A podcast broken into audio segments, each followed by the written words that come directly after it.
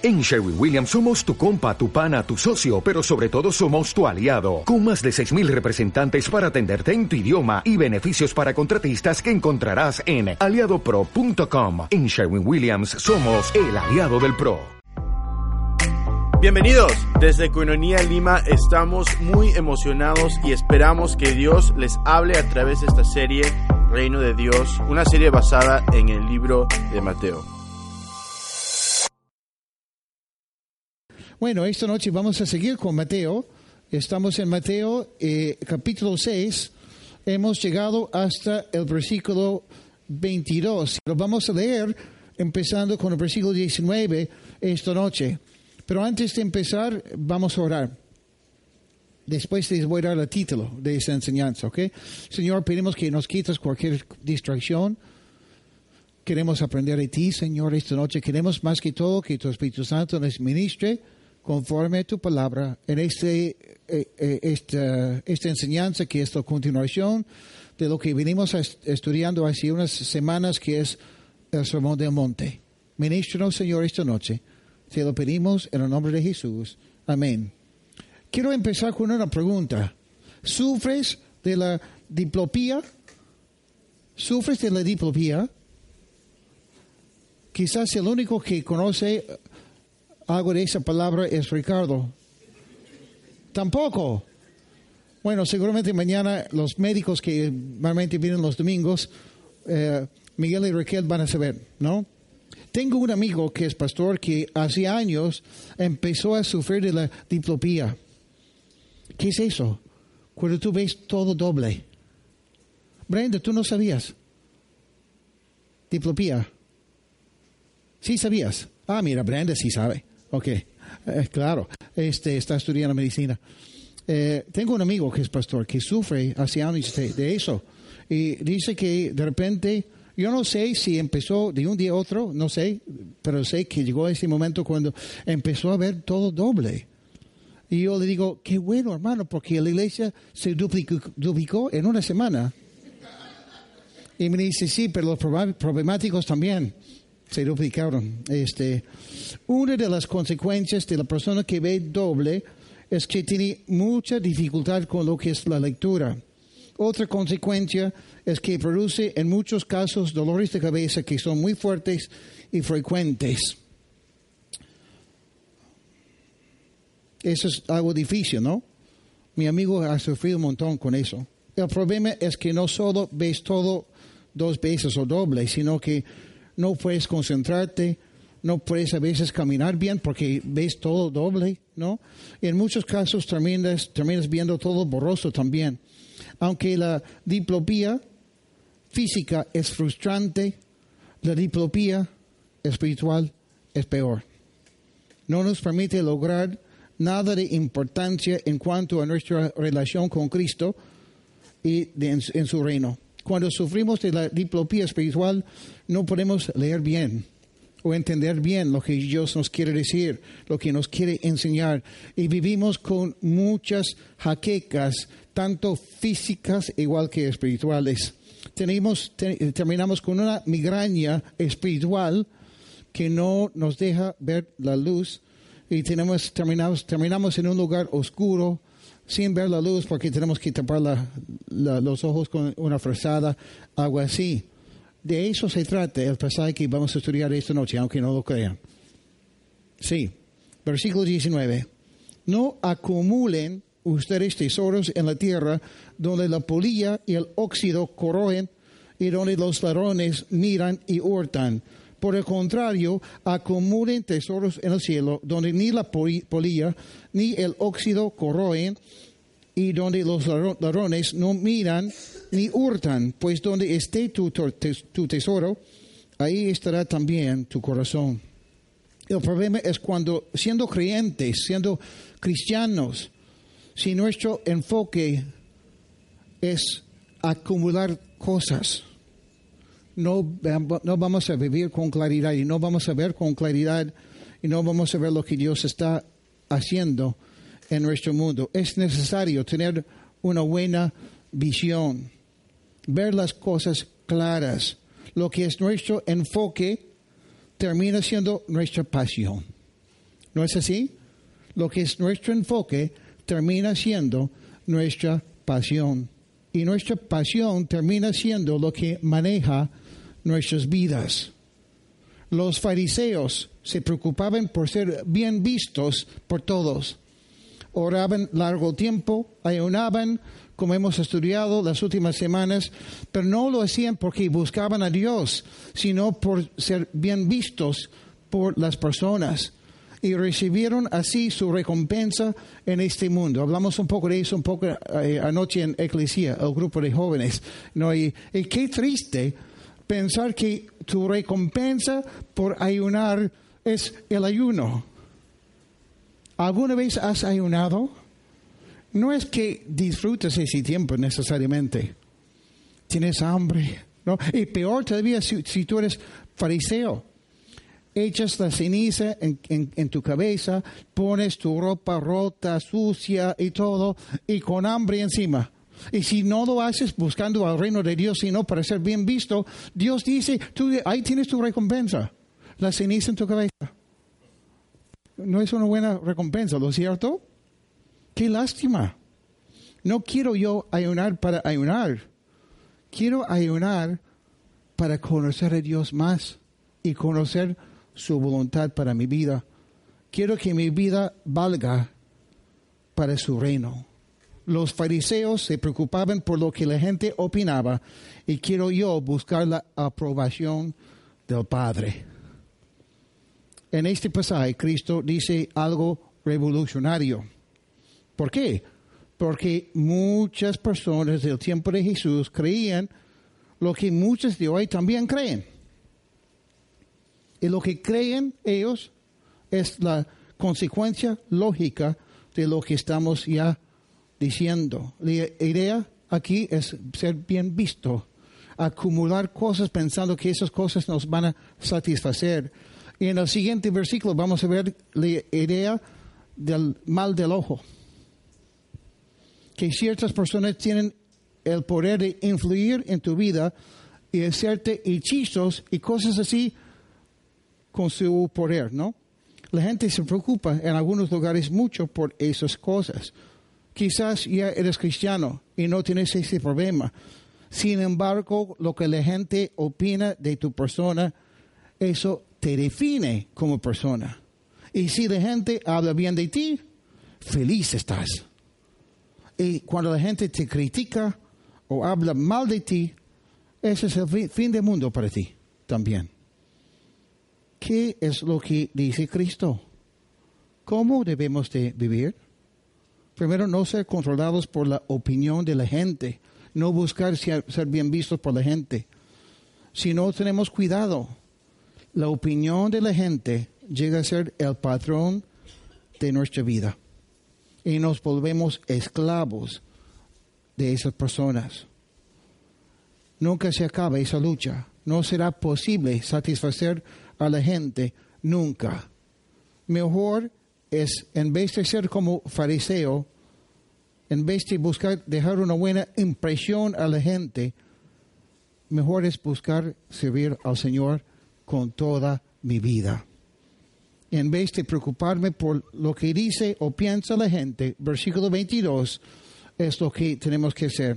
Y este es el segundo punto de esta noche. Tener buena vista y ver que Cristo es nuestro oculista espiritual. Dice aquí, la lámpara del cuerpo es el ojo. Y así que si tu ojo es bueno, todo tu cuerpo estará lleno de luz. Pero si tu ojo es malo, todo tu cuerpo estará oscuras. Y si la luz que hay en ti es oscuridad, cuán oscura no será la misma oscuridad. ¿No es sorprendente lo que dice Jesús aquí? El ojo, dice Cristo, es para que entre la luz interior a nuestras vidas. Normalmente usamos nuestros ojos para ver lo que hay alrededor, para ver hacia dónde estamos yendo, ¿lo cierto? Bueno, las mujeres también usan sus ojos para ver cómo están. La luz sirve para dirigirnos y mostrarnos a dónde vamos. Pero dice Jesús aquí que la lámpara del cuerpo es el ojo. La lámpara del cuerpo es el ojo. Eso sí entendemos, ¿no es cierto? Pero uno pensaría que dirá después de eso, así vamos a poder ver lo que, lo que queda por fuera muy bien. Pero no es lo que dice Jesús aquí. Dice, si tu ojo es bueno, todo tu cuerpo estará lleno de luz. Si nunca has leído este pasaje, si es la primera vez que tú escuches eso, es sorprendente lo que dice Cristo aquí. ¿Entienden? ¿O no? La luz, mira, ¿para qué usamos la luz? Para ver allá. Nadie dice, eh, préstame tu lámpara para ver lo que hay en mis intestinos. ¿Lo cierto? Pero en el reino de Dios todo empieza y termina con lo interior, con cuestiones del corazón. A mí me da pena cuando veo cristianos que piensan que el cristianismo se trata de cumplir con ciertos ritos o hasta cumplir con ciertos ministerios para Dios. Cuando lo más importante, no, lo único que es importante es lo interno. El corazón del asunto es el asunto del corazón. Dice Jesús, si, si tienes buena visión, y en el griego esa es una visión singular, no es una visión doble, no estás viendo dos cosas o dos de la misma cosa, sino tienes buena visión porque tienes una visión singular. No ves nada ni doble ni borroso. Y si tienes buen ojo, podrás ver bien por dentro. Wow. Dice que tu cuerpo estará llena de luz. Esto es lo opuesto al hombre de doble ánimo, como explica Santiago. En Santiago capítulo 1, versículos 6 al 8, la página 866, si quieren buscarlo. Santiago capítulo 1, 6 al 8.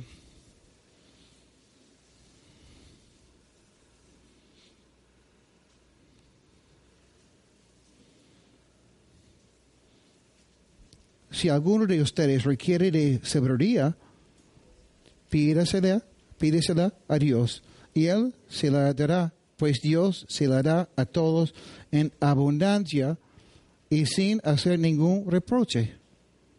Pero tiene que pedir con fe y sin durar nada, porque el que duda es como las olas del mar que el viento agita y lleva de un lado a otro. Quien sea así, no piense que recibirá del Señor cosa alguna, pues quienes titubean son inconstantes en todo lo que hacen. Este es el problema cuando vivimos o vivimos según las cosas materiales que tenemos o que quisiéramos obtener, o según la opinión de las personas, o según cualquier cosa externa compras el carro de tus sueños, hombre, ¿no? Normalmente son los hombres que quieren comprar tal carro, o ese es mi sueño, ¿no? Es el mejor, y lo compras, y es el mejor carro del barrio. Y todos, ay, te felicito, wow. Y la semana que viene, o pasando una semana, el vecino que se llenó de envidia sacó un préstamo del banco y comprar y compró el carro mejor que el tuyo. Pasa. O chicas, llegas a ser muy popular en el colegio. Eres, eres la chica que todos buscan. Hasta que llega una chica nueva y ella se convierte en la Miss Colegio. Ni sabes lo que realmente quieres y cuando lo consigues, no vale la pena. No es lo que tú pensabas. No satisface ese anhelo que hay en tu corazón. Pero cuando mi meta es en esta vida glorificar a Dios y cuando aprendo a ver las cosas según su perspectiva, hay luz adentro. Y nadie puede apagar esa luz, nadie me lo puede quitar porque esa luz es interna. Esa es una luz que Dios pone ahí. No dependo de las circunstancias, no dependo de los amigos, ni de las cosas que poseo o no poseo, porque esa luz nunca se apaga. En vez de vivir con una migraña espiritual que no me permite ver la luz, mi ojo está bien y la luz resplandece desde adentro. Pero la pregunta es, ¿cómo sé si sufro de la diopía espiritual? ¿Cómo sé si veo bien las cosas o no? Vamos a ver, vamos a hacer la prueba esta noche. ¿Cuántos relojes ven, ahí? ¿Dos? ¿Veis? Todos ustedes están sufriendo de, esa palabra, diopía. Si ven dos relojes, están mal. Bueno, no es así. Creo que todo buen cristiano diría que no sufre de, ese problema. Pero hay que entender algo acerca de esta frase, buen ojo, aquí en este versículo. No quiere decir la persona que no usa lentes. En el hebreo, el hebreo, la frase buen ojo es sinónimo de ser generoso. Por ejemplo, hasta el día de hoy en Israel, si la gente está recordando fondos para una causa importante eh, que vale la pena, dicen algo como, dale buen ojo. La idea es colaborar y ser generoso. Entonces, sé que tengo buen ojo, según Dios, sé que estoy viendo una sola cosa. ¿Cuándo? Cuando soy generoso como persona en cuanto al reino de Dios y a las cosas que pertenecen a Cristo. Comentarios que escuchamos a veces, ¿lo cierto? Ay, tú vas a una iglesia, seguramente te exigen un diezmo. Bueno, felizmente aquí no exigimos un diezmo. No, no nos gusta cuando hay pastores, cuando hay iglesias que manipulan a las personas para sacar la plata de su bolsillo. No nos gusta eso. Por, por un lado, sí entendemos. Pero también vemos el corazón de la persona cuando dice que no quiere nada que ver con Dios porque Dios le va a pedir plata. Ahí vemos que la persona sufre de la idolatría le importa más su plata que la obediencia al Señor. Quizás vas a decir, pero Dios no, no, nos exige un diezmo. Pero si tú piensas que sí y lo niegas, ¿dónde está tu corazón? No quieres ir a una iglesia porque te van a pedir plata. El mismo Dios que es el creador de todo, que te da todo. Si te pediría 10%, ¿cuál es la gran cosa? ¿No es cierto? Pero dentro de la iglesia, esas son las personas que no están en, la iglesia, ¿no es cierto? Pero dentro de nuestra iglesia, ustedes saben que vendemos comidas, cosas así, para las, las misiones, para los misioneros. No cobramos, o, este, sí, no nos quedamos con ni un sol de lo que ganamos ahí para los almuerzos y cosas así. Y cuántas veces escucho comentarios por ahí, ay, pero muy caro. No, porque ¿cómo van a cobrar esa cantidad? No les importa, eh, no les importa a esas personas que cobramos algo para apoyar a los misioneros. ¿Dónde está su corazón de esas personas? Ni, ni hablar del hecho que deberíamos apoyar a la obra misionera sin esperar algo a cambio. Saben que en muchas iglesias no hacen almuerzos, simplemente dicen, tenemos misioneros, hay que apoyar. Nada más. Aquí pedimos que colaboren con los misioneros y damos un plato delicioso de comida. Y todavía la gente se queja a veces. El problema no es el coste del almuerzo, el problema es tienen, no tienen buen, ojo. Tercer punto, tener buen ojo entonces es sinónimo de ser generoso. Mientras el mundo espera que la luz exterior muestre lo que vale la persona, el creyente es guiado por la luz interior. Ve las cosas de otra manera. Ya tenemos bastante valor porque la luz de Cristo resplandece en nuestro corazón cuando somos cristianos. Y veremos más de ese valor que, que tenemos en unos minutos. Pero el cuarto punto es que estoy bien cuando veo una sola cosa. ¿No es así? Los que ven dos cosas es que algo está mal. ¿No es cierto? Tenemos dos ojos, pero son diseñados por Dios para trabajar juntos para ver una sola cosa a la, vez. Y lo que vemos cuando tenemos buena vista espiritual es que vemos el gran amor y cuidado de nuestro Dios en cuanto a nuestras vidas. Por eso somos generosos como cristianos. Nuestro Dios es generoso. Él es capaz de darnos no solo lo necesario, sino cualquier cosa si Él ve que será de bendición para nosotros y para las demás personas. Al contrario, ser cristiano y buscar el reino de Dios mientras buscamos hacer nuestro, nuestro propio reino en este mundo es como querer ver bien algo cuando algo se ha metido en nuestro ojo. Seguramente todos hemos pasado por eso, ¿no?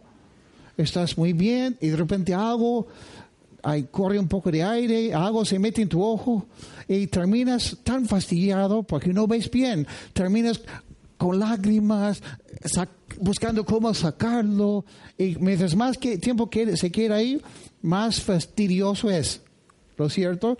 Y al final no, no ves bien, ¿no? Fastidia, no vemos claro. Mateo capítulo 6, versículo 24, es la continuación de lo que Cristo está diciendo aquí. Y no puede ser más claro. Y el versículo 24 es nuestro quinto punto.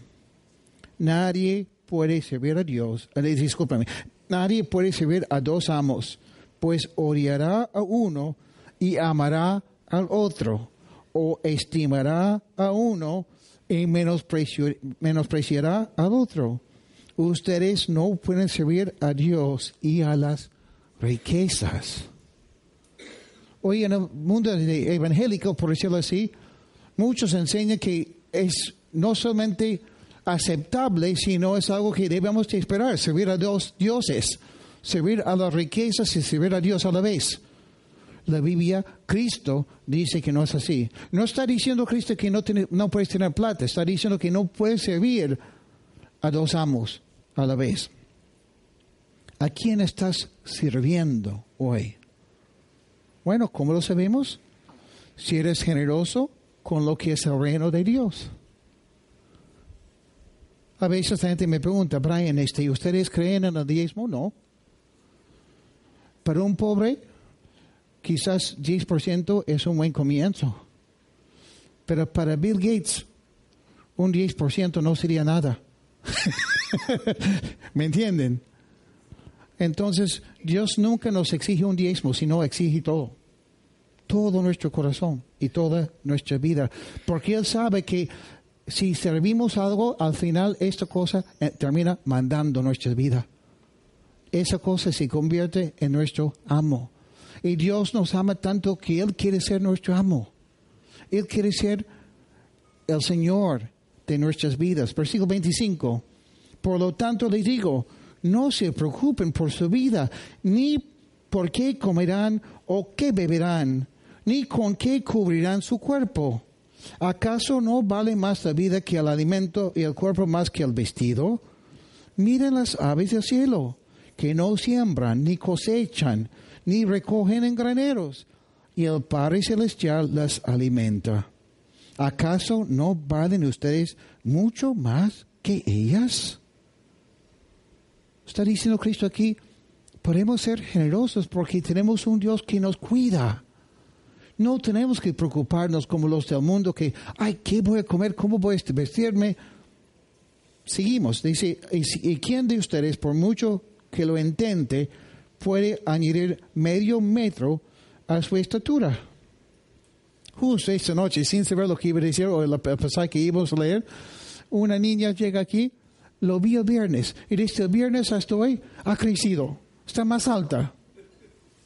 Y le comento, digo, yo no sé qué ha pasado contigo porque desde el viernes hasta hoy, un día nomás, has crecido. No, fue, sí, ayer. Desde ayer hasta hoy ha crecido. Y mientras le digo eso, una persona está ahí, no voy a decir, decir quién es, pero está sentada en este, ¿dónde está? No voy a decir. Y la persona dice, ya no crezco yo. Es cierto, ¿no? ¿Y por qué se preocupan por el vestido, mujer? Observen cómo crecen los lirios, lirios del campo. No trabajan ni hilan y aún así ni el mismo Salomón con toda su gloria se vistió como uno de ellos. Pues si Dios viste así a la hierba que hoy está en el campo y mañana se echa en el horno, ¿no hará mucho más por ustedes, hombres de poca fe? Ah, ya nos tocó a los hombres. Bueno, claro, está hablando de todos, ¿no? Por lo tanto, no se preocupen ni se pregunten qué comeremos o qué beberemos o qué vestiremos, porque la gente anda tras todo esto. Pero su Padre Celestial sabe que ustedes tienen necesidad de todas estas cosas. Qué lindo. ¿Y cuántas veces nos afanamos? ¿Cuántas veces terminamos agotados, estresados? Porque nos olvidamos de que tenemos un Padre y que ese Padre nos cuida. ¿Y cuántas veces no colaboramos con la gente y no somos generosos porque pensamos que todo depende de nosotros. Hace unas semanas hablé del don de repartir. Es un don espiritual, pero todos podemos repartir lo poco o lo mucho que, que tengamos. Y expliqué que muchas veces no tienen o no pueden usar ese don de repartir porque nunca han aprendido a confiar en Dios y esperar su tiempo expliqué que muchas veces yo quiero algo y quizás es algo que necesito, quizás es algo que simplemente lo quiero. Y yo espero, aun cuando tengo la plata. Y le digo a Dios, Dios, si tú quieres, tú podrías obsequiarme esa cosa, siendo una cosa grande una cosa pequeña.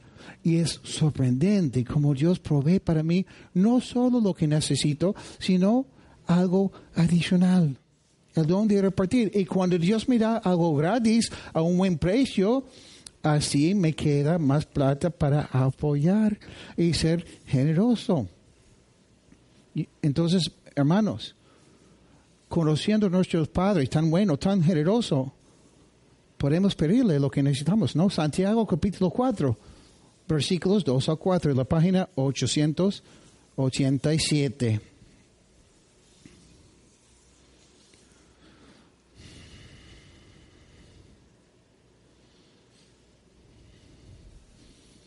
Y después voy a compartir un testimonio de cómo este, este principio bíblico de esperar y pedir al Señor algo que, que, queremos ha funcionado en mi vida la semana pasada.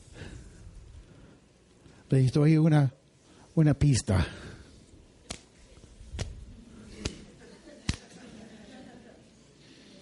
Dice aquí, Santiago, si ustedes desean algo y no lo obtienen, entonces matan.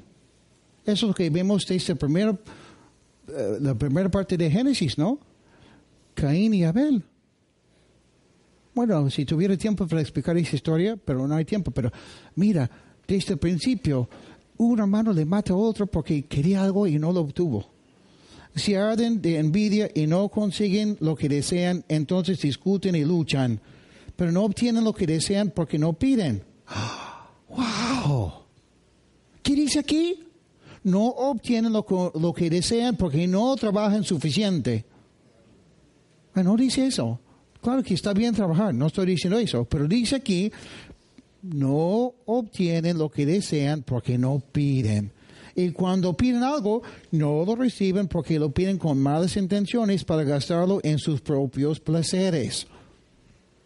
Y ahora, algunos al leer este, este versículo piensan que buscar placeres o este, buscar el placer es malo. No, no es eso. Dios no está en contra de los placeres, sino Él sabe cuáles son los placeres que realmente producen la alegría y el gozo en nuestras vidas a largo plazo. Los que, las cosas también, los placeres que producen en nosotros la esclavitud y el remordimiento son las cosas que Él no nos da a veces porque Él sabe mejor qué es lo que necesitamos y qué es lo que, los que, los que, lo que no, nos conviene. A veces ni sabemos lo que nos conviene, ¿lo cierto? A veces queremos cosas que a lo largo nos harán daño. También Dios sabe en qué momento darnos lo que necesitamos o lo que anhelamos. Así que siendo gobernado por Jesús y guiados por el Espíritu Santo, podemos disfrutar de lo que, de lo que, eh, que nos, lo que Él nos quiere dar. Y aprender que es mejor dar que... ¡Wow! ¿Cómo nos gusta escuchar eso cuando alguien nos quiere dar algo, no? Nos da la cosa y dice, sí, es mejor dar que, recibir, ¿no? Pero cuando nos toca, nos olvidamos, ¿no es cierto? Pero cuando estamos siendo gobernados por Cristo, entendemos que es mejor dar que recibir. Por eso llegamos a mis tirantes. Eh, hace dos años yo quería tirantes. Pero en que soy misionero, aun cuando tenía plata, no quería gastar plata en tirantes porque no, para mí es un lujo, aunque no, no son lujosos, no es necesario. No me gusta gastar plata en algo que no es necesario. Y fui a California para recoger a Marco y tuve que sí comprar unos polos. Fuimos a una tienda yo estaba comprando polos y veo ahí tirantes. Y le pregunto a la señora, una coreana, ¿cuánto valen? Me dice, 10 dólares. Ah, ya, y los colgué de nuevo. Me dice, señor, ¿no le gusta? Bueno, no, puedo hablar como coreana, pero digo, sí me gusta, solo es que no, no quiero pagar 10 dólares. Me dice, ven señor, ven, ven, ven. Le obsequio los tirantes.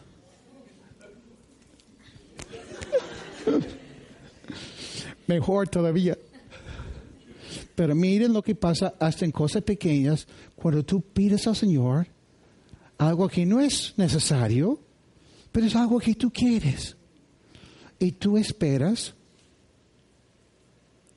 con esa expectativa. Claro que ese día no esperaba que me diera mis tirantes, pero estos son mis, uno de mis testimonios de cómo Dios es tan bueno ¿No?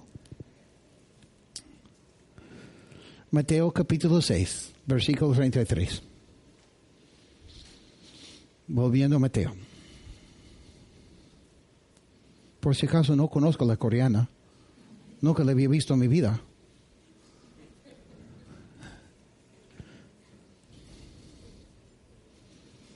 Con todo lo que hemos hablado esta noche, que no podemos servir a Dios a, dos. Siempre que, que, no podemos servir a Dios y a la plata.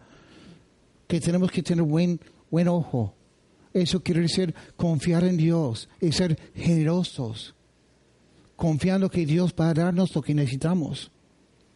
Como decía Corrie ten Boom, que sufrió en Alemania, siendo holandesa, porque su familia estaba protegiendo a los judíos durante la Segunda Guerra Mundial, que estaban siendo matados por los nazis y fueron descubiertos. Y los nazis mataron a su papá, a su hermano y a su hermana. Ella fue la única de su familia que sobrevivió y eso por un error. Pero era, era cristiana. Y cuando ya tenía mucho, mucha edad ya, era viejita, dijo, he aprendido a abrir la mano y dar. Porque cuando abro la mano y doy, mi mano está abierta para que Dios me dé. Pero mientras tengo mi mano así, no puedo recibir nada. Y conociendo a nuestro buen Padre, que es generoso, y sabiendo que su reino es lo que vale, sabiendo que es una gran bendición ser partícipes en lo que Dios está haciendo en este mundo, sabiendo que Dios siempre recompensa a sus hijos. Versículo 33. Por lo tanto, busquen primeramente el reino de Dios y su justicia y todas estas cosas, y todas estas cosas, algunas de esas cosas, no, todas estas cosas le serán añadidas. Sexto punto, buscar en qué? Primeramente, gracias Lucho, buscar primeramente el reino de Dios.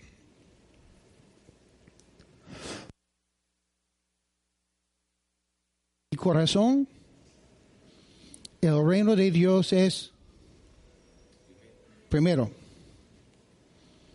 En mis finanzas, el reino de Dios es... Ay, pastor, ya estás tocando carne. Dios me cuida. Busco primeramente el reino de, Dios porque en la lista de prioridades para Dios, después de su gloria, yo soy primero en la lista. Bueno, ustedes también. Somos primeros en la lista. Por eso Dios, al ver nuestra condición, siendo pecadores, alejados de Dios, siendo enemigos de Dios, Dios envió lo mejor. Su Hijo es Jesucristo.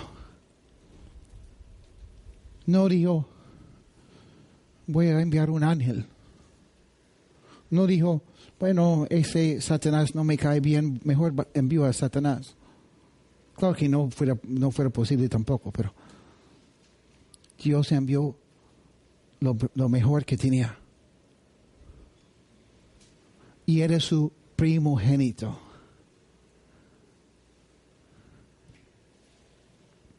Dios me cuida.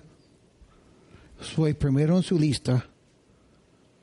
Y por eso yo puedo confiar en Él. Puedo ser generoso con lo que me da en el versículo 34 dice, así que no se preocupen por el día de mañana, porque el día de mañana traerá sus propias preocupaciones. Ya bastante tiene cada día con su propio mal. Preocuparnos por el futuro es intentar vivir en el futuro con la gracia que Dios me da para hoy. Y Dios nos da cierta cantidad de gracia para cada día. Y la gracia que Dios me da hoy día no es para el futuro. Es solo para hoy. Es un regalo de Dios que es diario. Yo no puedo recibir la gracia de Dios para mañana hoy. Lo que sí puedo hacer es disfrutar de la gracia de Dios y el amor de Dios hoy. ¿Cuántas veces perdemos días, semanas preocupados en vez de disfrutar el día de hoy? No es malo planear, no estoy diciendo eso. Pero ¿cuántas veces estás con una persona que realmente quieres mucho? Papá, estás con tus hijos y ni les prestas mucha atención cuando te hablan porque estás preocupado por algo.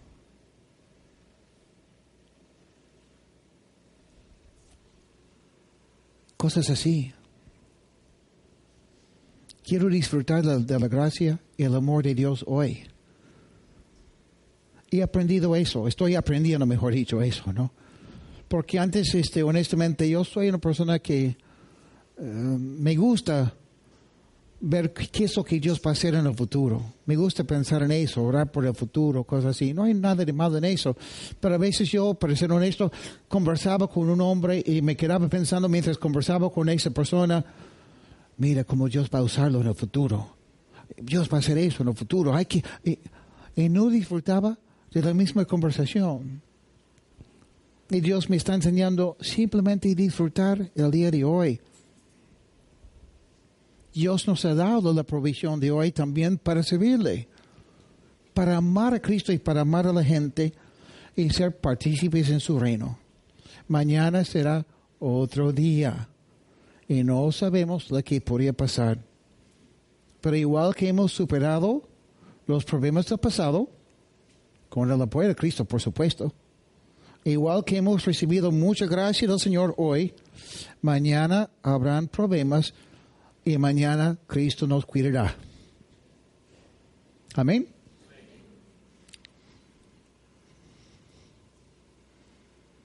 No se trata solo de dinero. Se trata de ser generosos con nuestro amor. Porque al final, si vendo todo lo que poseo y lo doy a los pobres, pero si no tengo amor, no vale. Pero la pregunta es, ¿a quién estoy sirviendo? ¿Cómo está mi vista espiritual? Hay esa luz adentro que nadie puede, apagar. O dependo de la luz exterior, de los demás, de mis circunstancias, de mis recursos, de mis capacidades es mejor buscar al Señor.